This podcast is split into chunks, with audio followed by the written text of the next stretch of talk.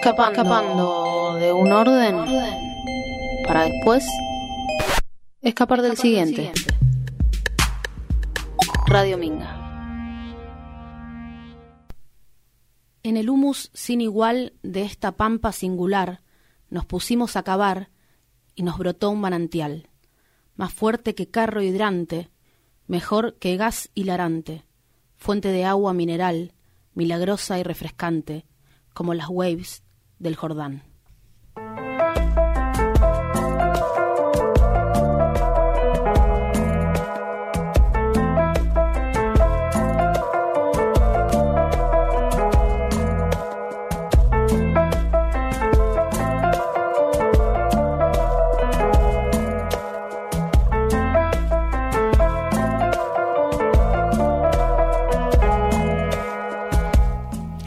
Bienvenidos a el anteúltimo programa de Las Bastardas y ya lo decimos con una lágrima en el ojo. Lágrimas y dolor. Lágrimas. Yo estoy llorando por dentro.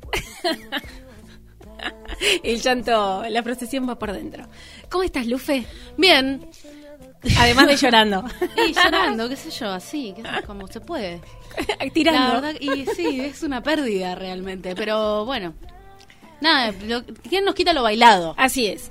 Así, Es y la- hablando de bailar, Es bueno, hoy eso. vamos a bailar. Así Es que una estamos- frase para el día. Así es. Eh, también tenemos a Cata, que va a hacer una columna, pero nosotros ya le dijimos, venite a las 7. O sea, ya estamos re manija y queríamos que estuviera antes. Hola, Cata. Hola, Hola, ¿cómo Cata. andan? ¿Todo bien? ¿Todo Bien. bien? Andamos acá, andamos ansiosa por toda la cumbia que va a haber hoy. Eh, Marian, del otro lado, ¿cómo estás? Excelentemente bien, dice. El cumbión de las bastardas hoy entonces. Así es, esperemos que, que sea eso. La gente del, Entre otras cosas. del otro lado eh, vaya eh, preparándose un vasito de agua o lo que quieran destapar para Bailar. eh, bailar toda la hora. sí, va a ser como una clase de zumba. Ojalá. Bueno. Eh, bueno, empecemos, formalizamos. ¿Qué? Pero para antes Ah, de eso. ok. Antes de eso. eh, Sí. que nos escriban. Ah, pero sí, por favor. Estamos hoy, estamos así. Oye, ya queremos ir a ya la... queríamos ir a la acción, Sí. al baile. Eh, nos escriben al 52 24 52. Tenemos una consigna especial que la va a explicar. Cata. Sí, porque ella la inventó. Eh, bien, la consigna es que cuenten una historia, si quieren que sea breve, pero que sea una buena historia y que tenga como música de fondo, como el soundtrack de esa historia, que sea una cumbia. ¿Sí? O sea, si piensan en una buena historia que tenga cumbia de fondo, ¿qué les pasó escuchando una cumbia? Bien, puede ser, eh, puede ser real o ficticia. No nos vamos a enterar igual si la inventan, Claro, pero claro. Si quieren cambiar un poquito, Pueden que- complementar. Pueden Sí. eh, adornar algo. puede sí, partici- sí. pueden participar Tita y Cata de las anécdotas. Ah, dale, ok, historias. ok, Voy a ok. pensar. O Mariana. Ah, se te hizo difícil, sí. Entonces nos escriben sus historias con soundtrack de cumbia al 52 24 52. Eh, ¿Qué más? Ah, y por la aplicación. Así es. La app eh, Minga Luján, que se la descargan de la App Store. Ahí tienen para mandarnos mensajitos, foto, audio, lo que quieran. Unos audios cantando estaría bien. Me encanta. Eso me Audio gustaría. cantando cumbia me parece algo re lindo Sí. y que nos podemos llevar a, a nuestras casas. Ponerlo de despertador. Sí. Qué lindo levantarse con una cumbia. Ya es como que te Bueno. predispone bien el día. Vos entonces eh, pod- podrías explicar un poco de qué va a ir tu sección en el día de hoy. Ah, ya, ya arrancamos con la, a contar lo mío. No, ah, una- un anticipo, ah, como Tita. una, como un poquito. Claro. Eh, voy a estar hablando de las cumbias que, que me fueron marcando la vida. Oh, no, Bueno. mentira. Un poco de las cumbias. Eh, es como que quise hacer en realidad un top 5 y dije, que, ¿cómo explico cada una? Entonces encontré como el sentido común de toda la cumbia, para mí, ¿no? Y dije, bueno, voy a hablar de eso. Bueno, entonces, eh, top 5 de cumbias de la vida de Tita. Así es. En el segundo bloque y en un cachito nada más, eh, yo voy a estar con una columna sobre Cabezón Cámara. Eh, terminé hace días nada más La Virgen Cabeza y estoy todavía como en, en ese... En sumergida ese- en ese universo cumbiero también. Bueno, bien. Así y que- la columna de Cata, ¿de qué va a ir? Un poquito, un pequeño adelanto. Lo mío lo siento como muy serio. No, no sé si coincide. Es que necesitamos... Necesitamos bajar después. un Claro. poco. Eh, yo les traigo una poeta muy contemporánea, argentina, eh, que tiene un solo poemario, que tiene poemas muy lindos, eh, pero que lo traje también porque hay un par de cuestiones que ella dice sobre el libro que mm, me hicieron, me llamaron la atención y como para reflexionar. Asa, nos vamos reflexionando entonces. Bueno, un programón, como todos los martes. Estamos hasta las 20 y ahora sí, formalizamos. Dale.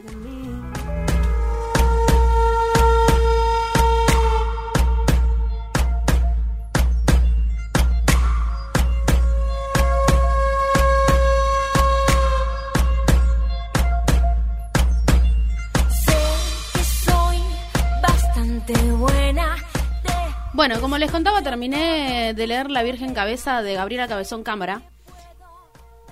Un universo cumbiero, un universo que dialoga constantemente con la cumbia villera. Y justo vos venías arrastrando este tema de. arrastrando, quiero decir, Sí. masticando, Así como eh, pensando y reflexionando sobre este tema de eh, el vínculo entre la cumbia y la literatura, o la cumbia y la poesía. Y es, es algo que Cabezón Cámara trabaja mucho en, en esta novela. Eh, primero les cuento un poquito sobre ellas. Dale. Una autora argentina, eh, creo que actualmente una de las más importantes a nivel latinoamericano, nació en 1968 y bueno, trabajó un poco de todo. Por- Acá en, en esta biografía particularmente resaltan que se dedicó un tiempo a vender seguros de auto en la calle. O sea que tuvo un recorrido distinto a- al de la literatura, no siempre fue... Exacto, y después le entró por el lado del periodismo. ¿sí? Y actualmente se, se dedica a la docencia en escritura creativa en talleres, clínicas y demás. Eh, autora de mm, novels como Le viste la cara a Dios, de la que ahora voy a, a- en un ratito voy a decir algo más. eh, Romance de la Negra Rubia, La Virgen Cabeza, que es este que tengo en la mano, La China Iron, que lo tengo en la otra mano. eh, y bueno, colaboraciones con revistas, en eh, varias colaboraciones en Anfibia, eh, crónicas, ensayos y demás. Es muy Eh, prolífera. Sí, la verdad que sí. Y es una genia. Ha creado como una voz eh, que es inconfundible eh, y maravillosa, la verdad. Voy a Ah, bueno, bien, bien, bien. La- es increíble. O sea ¿Vos que sabés un libro? votamos que sí a, a la lectura de Cabezón Cámara. No, sí, sí, es imperdible. Creo que es eh, un, ¿cómo se dice? Un, un obligatorio. No sé si se dice así. Una lectura obligada. Una lectura obligada, Cabezón Cámara. Sí, Sí, eh, bueno, La Virgen Cabeza, como les contaba, esta novela que está editada por Random House, eh, cuenta la historia de Cleo y Kitty. Cleo es una travesti que vive en, en una villa en el Pozo y Kitty es una periodista que se mete en ese universo un poco buscando lo exótico, buscando lo que le puede servir para su trabajo, muy vinculada también con la policía para como fuente, digamos, y así termina ingresando en este en este universo villero y enamorándose de Cleo. Perdón. Cleo es un personaje de yo no sé cómo se le ocurrió a, a Cabezón Cámara. Ella dice que estaba un poco inspirado en, en una amiga traba de ella, eh, que un poco de ahí sacó esta personalidad. Pero acá en el en la novela ella es como una especie de vínculo con la Virgen. O sea, constantemente habla, le reza a la Virgen, eh, que es la Virgen cabeza porque la estatua que, que tenían en la villa era cabezona. Justamente Ah. el, el que la había hecho le hacía todo todo lo que hacía lo hacía con la cabeza grande, entonces le queda la, la Virgen cabeza obviamente jugando con, eh, Con lo que significa el cabeza. cabeza, el cabecita negra, ¿no? Eh, Cleo es una travesti que sobrevi- sobrevive a un ataque policial brutal, muy, muy, muy brutal, y a partir de ahí eh, empieza a generar como todo un, un séquito de gente que la sigue, digamos, porque ese, esa supervivencia se- considera como un milagro, digamos, nadie entiende cómo ella sale viva de esa situación. Ni siquiera los policías mismos que la ven al día siguiente eh, de ese ataque brutal, cam- caminar y salir caminando de, de la celda, digamos. Eh, y bueno, como te digo, se arma todo como un eh, séquito, digamos, como Sí. seguidores dentro de la villa que, mm, bueno, depositan su fe en ella y en este vínculo que tiene con, con la Virgen. En la villa ocurre otro milagro, que es que se ponen a cavar y sale un, surge un manantial eh, de agua potable en donde se ponen a sembrar carpas. Entonces cuenta todo como un proceso de, eh, como de, de que la villa se empieza a organizar y empiezan a, por ejemplo, poder eh, alimentarse de esas carpas y, a generar todo como un negocio alrededor de esas carpas eh, y a tener un modo de subsistencia a partir de ese milagro de- del, del brote de agua. Y en el medio de esta, de esta laguna está esta Virgen Cabeza. Es interesante la, en, la, novela como la distancia que ponen con el relato en el momento en el que está transcurriendo, porque ellas en realidad están en Miami siendo muy famosas. Ellas dicen que tienen muchísimo dinero cuando cuentan la historia, porque se hicieron muy famosas a partir de una ópera cumbia que, eh, que canta Cleo, que canta la historia de este proceso en la villa hasta el momento de eh, del desalojo, de la represión. Eh, bueno, les conté un poco el final de la novela, pero no me importa. O sea, O sea, emocioné y- vayan, y- vayan y leanla. no, pero igual yo, eh, con todo lo que, como, o sea, que contás, No, no, no, pero es, exquisita, es realmente exquisita, es muy excitante, debo decir, es, ¿Ah, es sí? muy erótica, fuertemente erótica, eh, dan ganas también de escabiarse. Ah, o sea, que la todos verdad. los vicios... Sí, no es escolarizable, digamos. Eh, y, y bueno, esto, que de- del diálogo con, con la fiesta, con la cumbia, con la, sobre todo con la cumbia villera, eh, que lo logra como en el, en el tono de, de la narración, sobre todo en lo que tiene que ver, bueno, no, en las dos voces, porque está narrado desde el punto de vista de mm, Kitty, que está escribiendo el libro, y de Cleo, que se mete cuando ella está escribiendo el libro y dice, no, estás contando todo para el culo, eh, lo que pasó realmente es esto. Entonces tenemos como dos perspectivas, eh, cosas que una cuenta y que la otra no, y, y bueno, condimentos. Van como dialogando y a la vez construyen la historia de, de su pasado. Exactamente. Eh, bueno, lo que leí en la introducción Sí. son pequeños eh, epi- mm, ay se me fue la palabra. Ep- epígrafes que tienen los cada, cada capítulo que son fragmentos de esta ópera cumbia que eh, finalmente o sea que, que ellas crean y las lleva a ser famosas lo que dice Cabezón Cámara y esto yo no lo puedo chequear me voy a basar en su en su data que ya debe saber lo que escribió que eh, porque en, la, en le viste la cara a Dios ella dice que ahí escribe realmente la ópera cumbia que eh, cuenta el proceso acá, digamos, ¿no? que esa es realmente la, la ópera cumbia, no en el contenido, sino en la musicalidad, porque ella trabaja mucho con lo musical de la palabra.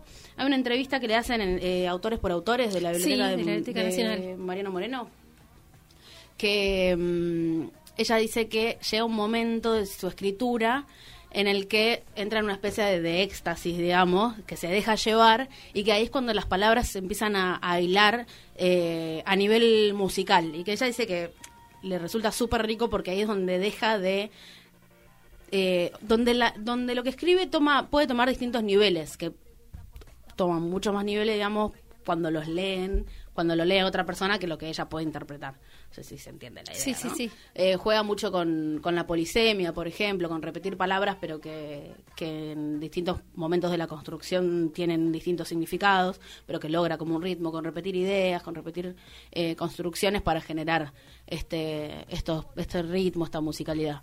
Eh, bueno, la verdad imperdible Cabezón Cámara. Tengo acá las aventuras de la China Iron también, que es... eh, ¿Tengo tiempo? ¿Cuánto A ver? No sí, sé si son y estamos- 15, así que estamos Bueno. muy bien. Las aventuras de la China Iron es eh, una, eh, una novela que tiene una relación de, de mm, hipertextualidad con el Martín Fierro. Ajá. La China Iron es la China Fierro, digamos, ¿no? Eh, que se cambia el nombre a partir de que cuando a Fierro lo, lo secuestran, lo llevan a la frontera, eh, se encuentra con una inglesa y esa, y esa inglesa le empieza a decir eh, China Iron. Tiene otro, todo como un nombre con epítetos que ahora no me lo voy a acordar, eh, que entre ellos es Tararira, uno de sus apellidos.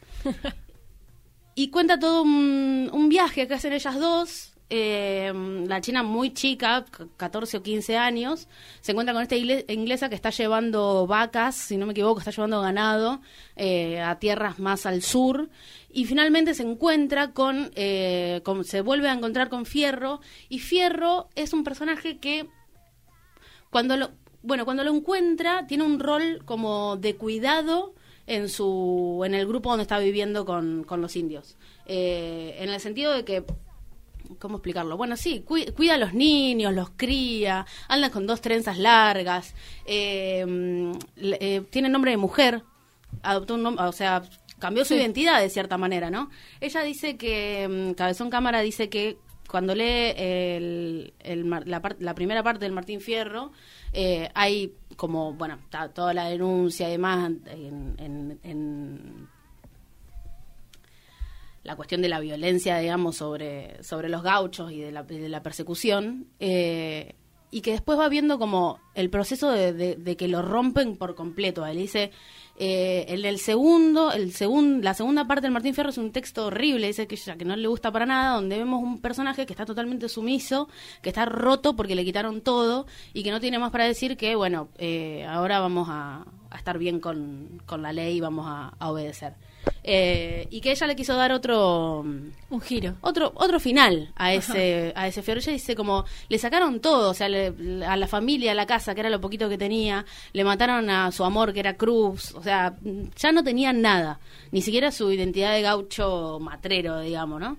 Eh, y que le quiso dar este este otro final. Esta novela, a mí, bueno, con la Virgen Cabeza me, parec- me pasó algo similar, pero con las aventuras de la China Iron me pasó que tiene un final que supera el desarrollo del libro. Vieron que, no sé si alguna Sí. vez les pasa, si les, les ha pasado que eh, llega, llegas al final de la novela y decís, bueno, como que no, no me quedé con un gusto a poco, digamos, como... mm, es difícil final- un buen final, Sí, que me te parece. desilusiona quizás en algún punto. que Sí, ahí claro. eh. Sí, eh, que no sé, el ejemplo Game of Thrones, ¿no? Como decir, bueno, qué buena serie, en el final una bosta. No me digas. Bueno, acá no la es como el final te rompe la cabeza. Te quedas como, ¿qué? O por lo menos a mí me pasó eso, no sé, yo del- deliro un poco con los libros. Eh, mm, bueno, nada, eso, muy recomendable, Cabezón Cámara. Tengo estos dos libros, si alguien los quiere, me manda un mensajito Así y los es. presto. Eh, mm, ¿Cuál e- ¿Con cuál empezamos? ¿Alguien que no leyó nunca no, alguien que no leyó nunca se, se puede ir a leer, eh, por ejemplo, eh, las, las colaboraciones con Anfibia, tiene un texto para Maradona que eh, dialoga con el poema Me atravesaba un río de Juan el Ortiz, Sí. que le encanta Juan el Ortiz, a ella Mira. también lo mete siempre, como to- todo el tiempo lo mete. Eh, nada, van ahí, es como una muestra gratis, digamos. Eh, y de estos dos, la verdad, no sé, el que quieran. Es para tener los dos juntitos, terminar uno y arrancar el otro porque se van a quedar con ganas de más. Bien, entonces a leer a Gabriela Cabezón Cámara. Sí, por favor. Eh, bueno, Seguimos. eh, bueno, ahora hacemos un pequeño cierre de bloque diciendo que hacemos un cierre de bloque. Va a venir la música y seguimos con un poco de cumbia.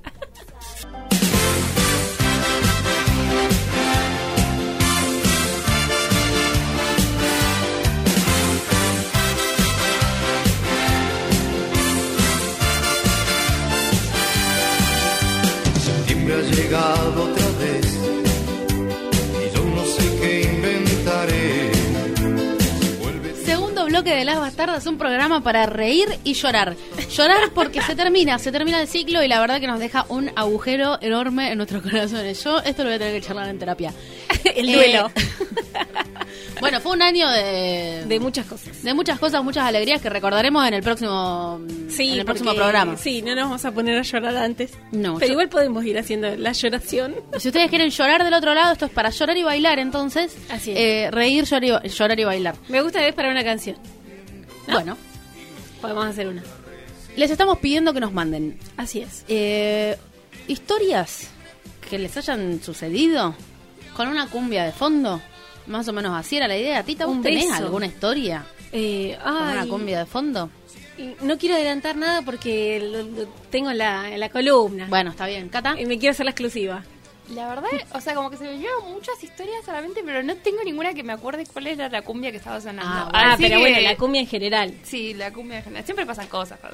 Sí, cuando hace una cumbia, La pasa cumbia suele algo. estar acompañada de alcohol y oscuridad. Sí, es lo más lindo que te pueda. O sea, en ciertos contextos, para mí, tipo, una cita ideal es como. Digo esto y ya cierro porque entro a delirar. Es como, tipo, noche de verano. en una sociedad de fomento. Mucho Me calor, gusta. mucho calor. Tipo barriles llenos de cerveza, bailar. Mm. ¿Qué mejor que eso? No es, yo me quiero morir así. Bueno, yo Tipo, creo que bailar con el que te guste. O el- con el que te gusta, se dice bien, con la, le, li, lo, lu que te guste. tengo una decir. tengo una anécdota de una joda. ¿Ah, sí? En, sí, en una no, en realidad no, no tengo la anécdota, eh, solo que sucedió en la sociedad de fomento del Parque Laza. Ah. Bailamos hasta que el piso se puso muy pegajoso. Ah, sea que se había volcado de Se todo. volcó mucha bebida eh, de todo tipo y color. Me encanta. Una granadina que es redulce y espesa, Sí, seguro. puede ser. Bueno. Eh, bueno, entonces nos mandan sus historias con cumbia de fondo al 52 24 52. Audios cantando. Me encanta. Recomendación de cumbia en el recuerdo. Más todavía. Lo que quieran, entonces al 52 24 52 y nos metemos de cabeza, eh, no, de cadera. De ca- me encanta. me gusta ese juego. Estás muy Gabriela Cabezón Cámara. De cadera nos metemos a la columna de la señora Tita Martínez. Así es. Hoy septiembre no es poesía sin tu miel. Cuentan que Emily Dickinson dijo que cuando ella sentía un estremecimiento físico como un escalofrío, era porque estaba ante un buen poema. Estoy, como todes, seguro de que cuanto más se quiera definir a la poesía, más lejos quedamos de ella.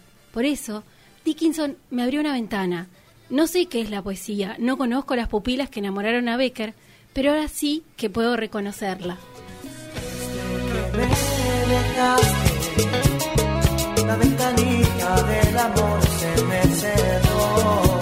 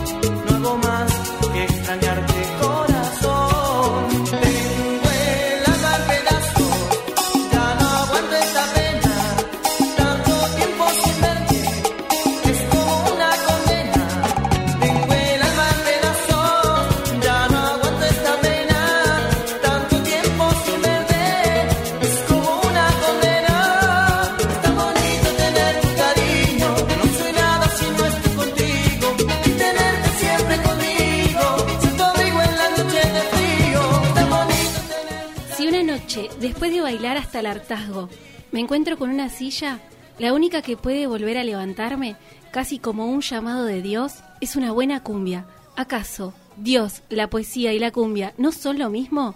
Quizás Dios siempre sea Dios, pero la poesía puede ser Jesús o Gilda y el Espíritu Santo la cumbia.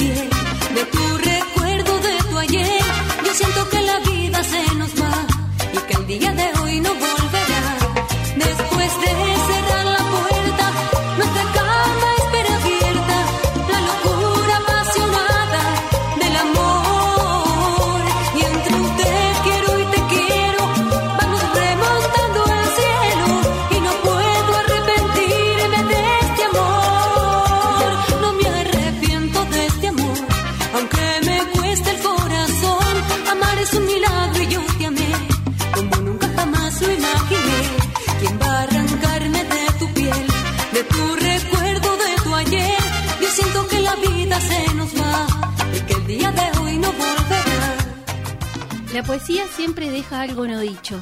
Ahí radica su fuerza. Yo creo que en ese algo está la explicación de todas las cosas. Si Borges pudo encontrar el Aleph en un sótano, vos podés encontrarlo tranquilamente bailando cumbia con tus amigues una noche de verano. Eso sí, nunca intentes definir lo que sentís cuando bailás en comunión, porque es lo mismo que mirar la luna y tratar de explicarla. No se puede, no lo prueben en sus casas, morirían en ese intento.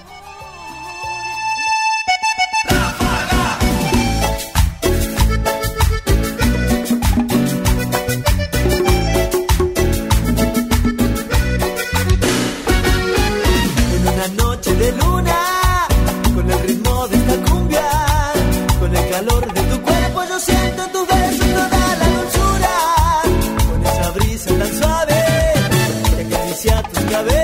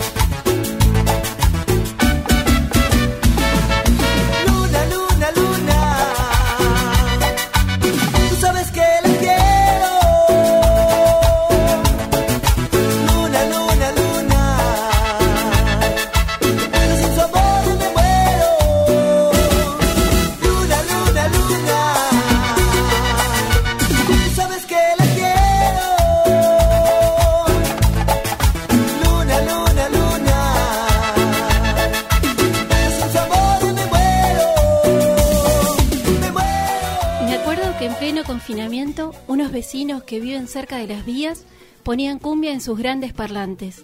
La música llegaba a casa por la ventana y entraba directo al corazón. Nunca pude agradecerle a mis vecinos que en esas horas infinitas ellos hayan levantado la bandera de la alegría contra el miedo. La cumbia en mi caso también funciona como un faro. Cuando estoy triste me devuelve la alegría.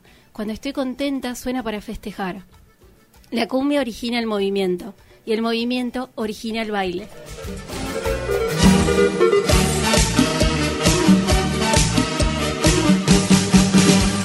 Movidito, movidito,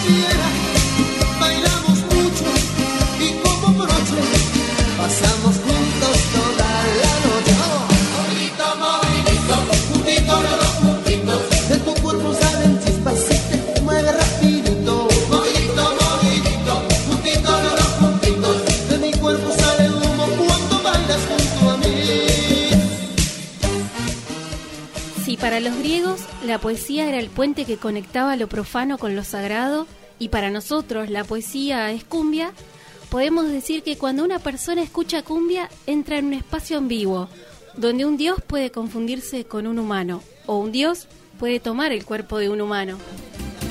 Es imposible vivir sin ti.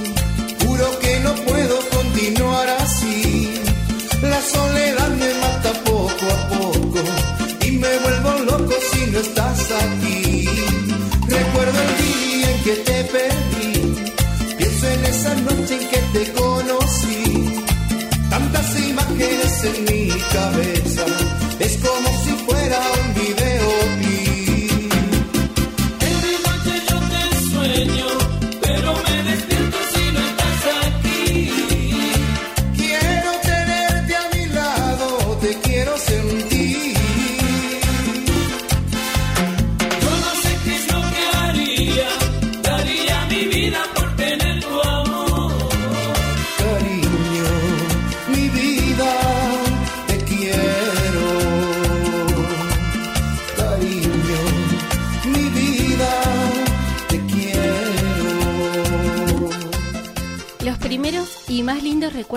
Con mis papás datan de cuando íbamos a festejar Año Nuevo a la casa de unos amigos.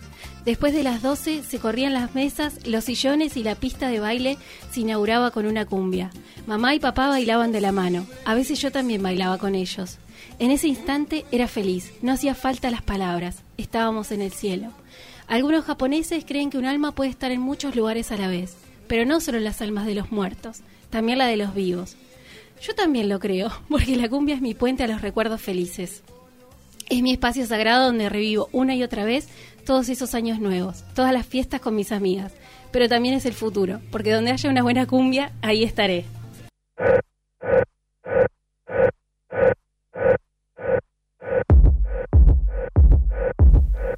Radio Minga es una más de las patas que permiten que esta cooperativa se apoye y camine. Radio Minga es el proyecto radiofónico de la cooperativa Ladran Sancho. El periodismo independiente y autogestivo que hacemos se sostiene con tu aporte y además accedes a los mejores beneficios.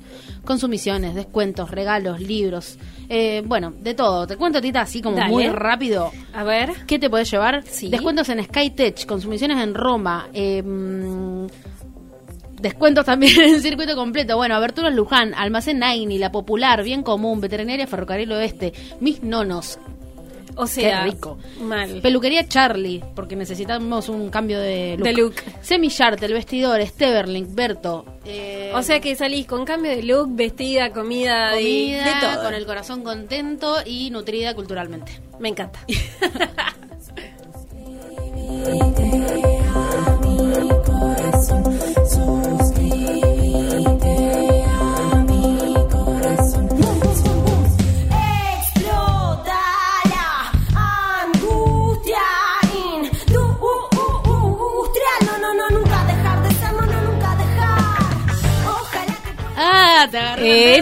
me enganchó cantando. Ul- te quiero. Ante último, último bloque de las bastardas. Así es. Suspiro. Suspiro de emoción y llanto. Mariano llora del otro lado. Del otro lado su corazón se rompe. Bueno, llegamos entonces eh, al último bloque de este programa que mm, llamamos Las Bastardas, que está por Radio Minga y eso que ya saben. Eh, les, les estábamos pidiendo eh, que nos manden eh, historias con cumbia de fondo, Así es. con la cumbia como soundtrack, que fue un poco el, el tema que nos... eh, Interpeló. que nos Eh, interpeló en el día de la aquí, fecha. claro. sí. Y ahora recibimos a la señora Catalina Jiménez. Aplausitos. Aplausos, aplauden en sus casas. Que eh, lo pre- la presento yo, la columna, Dale. como siempre, nos ilustra, nos nutre eh, con autoras fuera de lo conocido, digamos, ¿no? Que se salen un poco de, lo- de las lecturas habituales. Eh, bueno, Cata, te escuchamos. Bien. Em, quiero decir que la autora que traje hoy no sé si están por fuera del círculo. Me costó elegir, em, pero bueno, esto que les decía, leyendo una entrevista a ella, hubo un par de cosas que me llamaron la atención y quería charlarlas con ustedes por eso. Eh, la poeta que elegí es Silvina Giaganti, que es una poeta argentina, que nació en el 76, y recién en el 2017 sacó un poemario que se llama Tarda en apagarse, por Caleta Olivia. Yo no le di mucha... mm, No, no, no... O sea, no, no noté nada extraño, pero leyendo entrevistas y notas sobre ella, veía que siempre decían que era un libro tardío. Y digo, ¿por qué tardío? O sea, ¿por qué está llegando tarde? No entendía. ¿A dónde está llegando tarde? Al mundo había llegado tarde. Y en una entrevista en Eterna Cadencia, ella misma dice que, em, que sí, que, que es un libro tardío porque dice, em, sentarte a escribir lleva tiempo. En el medio tenés que trabajar de otras cosas. Me llevó mucho tiempo tener solucionados, aunque sean medias, ciertos asuntos económicos y hacerle espacio en mi cabeza a la escritura. Lo cual digo, por un lado, lo entiendo totalmente, lo difícil que es em, dedicarse a la escritura, ¿no? Y más a la poesía. como lo que es el trabajo y como el, esto, el sustento económico muchas veces viene por otro lado, que no es la escritura, y cuesta un montón. Pero me pareció como muy violento que igual le dijeran libro tardío porque lo sacó tanto tiempo después. Digo, como llegó en el momento que tenía que llegar. Pero bueno, em, digo, que ella misma lo admita también, o sea, que lo, que lo tome como de esa manera. Em, mi pregunta es, ¿en qué momento hay que sacar un libro? En- o sea, ¿cuál sería el momento ideal, idóneo para que Trabajo práctico. La, Oh, La esa también era una consigna, ¿eh? Claro, no, no, Hay que no. responder o es retórica. Quiero escucharlas. No, pero digo, me quedé pensando mucho en esto y digo, como, no sé, ella decía como que tendría que haberlo sacado quizás a los 20 por ahí. Y digo, no sé.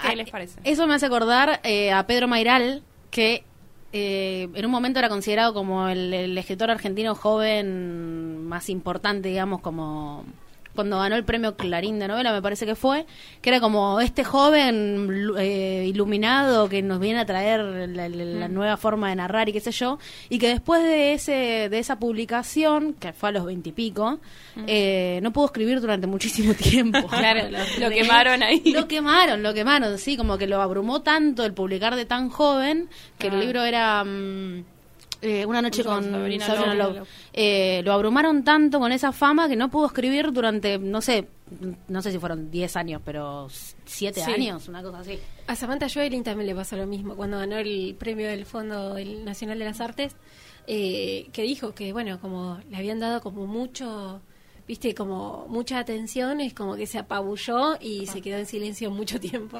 Así La que no sé si está... Es como un consuelo. Si no, todavía no publicaste, es un consuelo. Eh, sí, sí, por eso. No sé si hay una edad como específica o ideal, ¿no? Para, para, para publicar, pero bueno, me, me sorprendió eso por un lado. Y otra de las cosas que ella reflexiona, que mm, hablando de poesía, porque creo que ocurre en narrativa, ocurre lo mismo, pero ella dice, cada poema dice lo que quiere decir en ese momento que fue escrito, que quizás no sea lo mismo que quiera decir después en otro poema. Y me parece también esto muy para tener en cuenta em, que en algún punto quizás si pierde vigencia lo que es la poesía, los poemas, o eh, no asociar quizás todo lo que uno escribe pasado un tiempo al autor, digamos, ¿no? Como seguir adjudicándole ciertas cosas y, y creer. eh, la otra columna que les había traído de Flora Fran- Francola, eh, ella en un momento también dice lo mismo, que el, el poemario que ella escribió lo escribió estando mal, pero como que ya estaba bien, como que a veces tenía que decirle a sus amigos, che, ahora ya estoy bien, esto ya no me pasa, ya solucioné todo esto, Eh, como porque si no la gente leía eso y, sentía como que todavía estaba atravesando todo eso, ¿no? Eh, esto también de la poesía en algún punto, no que pierda vigencia, pero como saber entender los tiempos, ¿no? De- del autor, más que nada, es como lo más en lo personal, creo. Eh, pero bueno, fueron dos cosas que me llamaron la atención, sí. sé No, en ese sentido, por un Sí. lado también despegar un poco la poesía del autor, ¿no? Como decir, Sí. bueno, podés estar escribiendo como una voz lírica, así, una, una primera persona que puede estar ficcionalizada, Sí, digamos, no necesariamente eh, tiene que ser lo que te ocurre. Eh, y por otro lado, ya me olvidé lo que iba a decir. Sí, en cuanto a eso, sí. No, ya me acordé, perdón, perdón. No, no, voy no, a- no, no, voy no, a- no. Hoy voy a otro ritmo, voy a otro ritmo. Eh, que quizás en el eh, lo que le ocurre al escritor es que en el momento en el que puede terminar, no sé, juntar una cantidad de, de- de- de material como para publicar, por ejemplo, ya lo que empezó a escribir unos años antes le queda como viejo, Sí, sí. ya no le gusta, quizás Sí, una y ahí hay como una una, Una reescritura, quizás. O Sí, sí, sí, pero también llega. puede ser una rueda viciosa de no publicar nunca, Nunca. nada. Es verdad, es verdad, sí. Eh, en eso sí, y con lo de- con lo otro me hiciste acordar, Gustavo Juste siempre dice yo, eh, en una charla dice que la poesía es ficción, eso es igual que, o sea, es ficción, Claro. hay, que, hay que entender eso también, que siempre está como esa distancia, eh, justamente que el otro día Hablamos de la distancia de Exactamente. entre- De cómo medir esa distancia propia en cuanto cu- a la hora de escribir ese poema. Si ya hemos alcanzado esa distancia o no. Eh, pero bien, habiendo dicho esta breve introducción acerca de, de la autora y de su libro, les voy a leer un par de poemas eh, de este libro, que se llama Tarda en apagarse, es de Caleta Olivia, por si quieren buscarlo. Eh, el primero se llama Meterte en el mar.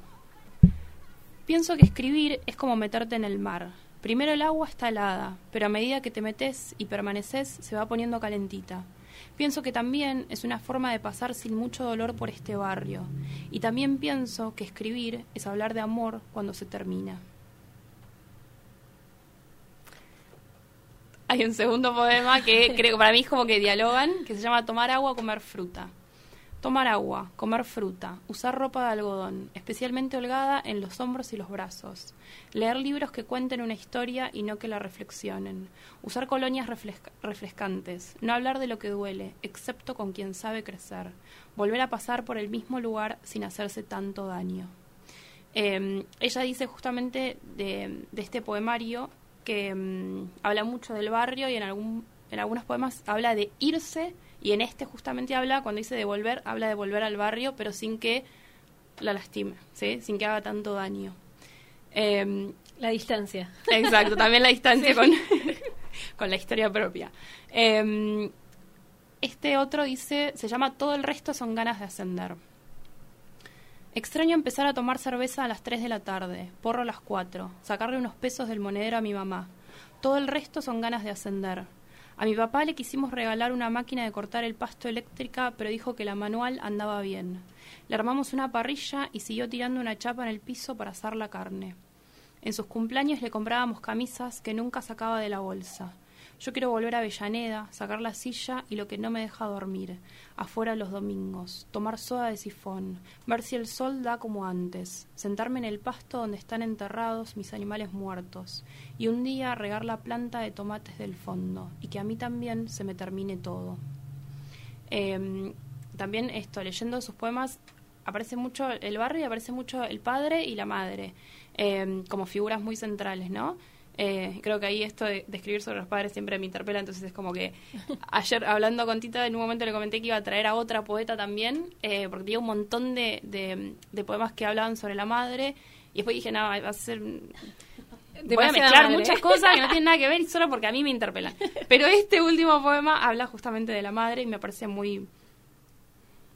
Bueno, no voy a decir nada, lo que ustedes... Voy a, voy a ver qué piensan ustedes. Me dijo que amor tuve, se llama. A mi mamá le cuesta abrazarme y preguntarme en qué ando. Creo que no sabe qué estudié ni de qué me recibí, pero me hace comida para que traiga a casa y hasta hace poco me ayudó a pagar la obra social. Ahora gano más que las dos jubilaciones juntas de mis padres y me da vergüenza, me da una vergüenza enorme. Mi psicóloga me dijo que seguramente mi mamá no hablaba mucho conmigo ni con nadie porque le pasaron cosas que la metieron para adentro y que si no me hubiera querido ni me hubiera dado los cuidados que de bebé necesité, no hubiera sobrevivido. ¿Qué amor tuve? Eso me dijo. Buenísimo. Qué genio. Sí, medio como que... Sí, rompe sí. Un poco Alcora, fuerte para terminar. Tendría que haber terminado con el otro. pero- No, pero me encantó. Fue un buen. Me acordé, nada que ver, Sí. igual atando cosas con de la Sí. nada. Eh, terminé de ver la serie Las cosas por limpiar, Ah, que en las reseñas que leí hablan como del, de la violencia machista en el vínculo de pareja y en el trabajo.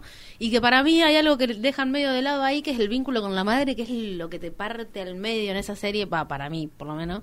Eh, nada, para verla también, pero con... eh, poner foco ahí. No, digo, para verla ver, sí, también, pero para verla con, con un rollo de papel higiénico. Al lado, cerca. O sea que estás preparada. previniendo. Bueno, Bien. me Bueno. encantó la columna de hoy. Gracias, Cata. Y tenemos novedades, Así es. todo tipo de novedades culturales. Bien, yo ya que ya que estamos, Ya ya que estamos, estoy hablando sí. mucho, les cuento este jueves en em, la cueva hay, en la cueva del oso en Mitre, Mitre, casi Mitre. Italia. Claro. Em, hay un encuentro de poesía y collage eh, que vamos a leer algunos poemas y a partir de esos poemas hacer collage y si alguien quiere escribir también eh, es con Emilia Gutiérrez que es Que la conocemos de, bastante. de Ladran. Así que mm, con ella vamos a estar haciendo este encuentro, es gratuito, empieza a las 5, puede venir el que quieran, no es necesario tener experiencia. Y después se quedan y está picnic, que hay mm, algo de poesía, hay música y hay micrófono abierto tanto para tocar como para leer. Así que están... ¿Jueves a qué hora entonces? Arranca a las 5 el encuentro de collage y poesía y 6 y media, 7 arranca picnic. Y no tiene hora de Y finalización. no. Hasta Sí, Hasta que ardan las velas. Y yo les traigo para el sábado, sábado 13 de noviembre en el Teatro La Mariana, el show Chicas Ricas, Transformismo, eh, con Matías Escándalo, Sol Ruiz y La Colo Bravi. Eh, mm, si quieren, quedan pocas localidades igual, apúrense. Ah, o sea Hay que- función el 13 y el 20. Mandan un mensajito al 23 24 67 42 63. 47 74 no, ¿qué leí? Cualquier cosa. 60 y- El número más largo. 65 no, pero porque es 23, 24. Ah, porque es de 64. Oh. Nuevo de cero, ¿eh? 23, 24, 67, 42, 63. Necesito anteojos. Transformismo, entonces. Chica, chicas ricas en la Mariana, 13 y 20 de noviembre. Así es. Bueno, eh, dejamos eh, los estudios para que lleguen eh, el programa Inundados. Sí, y el martes que viene, entonces a las 19 horas, despedida. la despedida. Vamos a traer sanguchitos de miga y llorar. Sí. Ese va a ser todo el programa. Cata, ¿venís a la despedida? Sí, obvio. Bueno, y si alguien del otro lado se quiere sumar, eh, están, Me quieren encanta, traer sí. sanguchito de amiga, eh, Sí, claro. vengan. Vegetariano. Bueno, gracias por este zarpado programa. Muchas gracias por tanta cumbia. Y por Mariano. Gómez del otro lado, muchas gracias por todo, por bancarnos siempre. Eh, bueno, nos vemos, Así nos es. escuchamos la próxima. Buenas noches.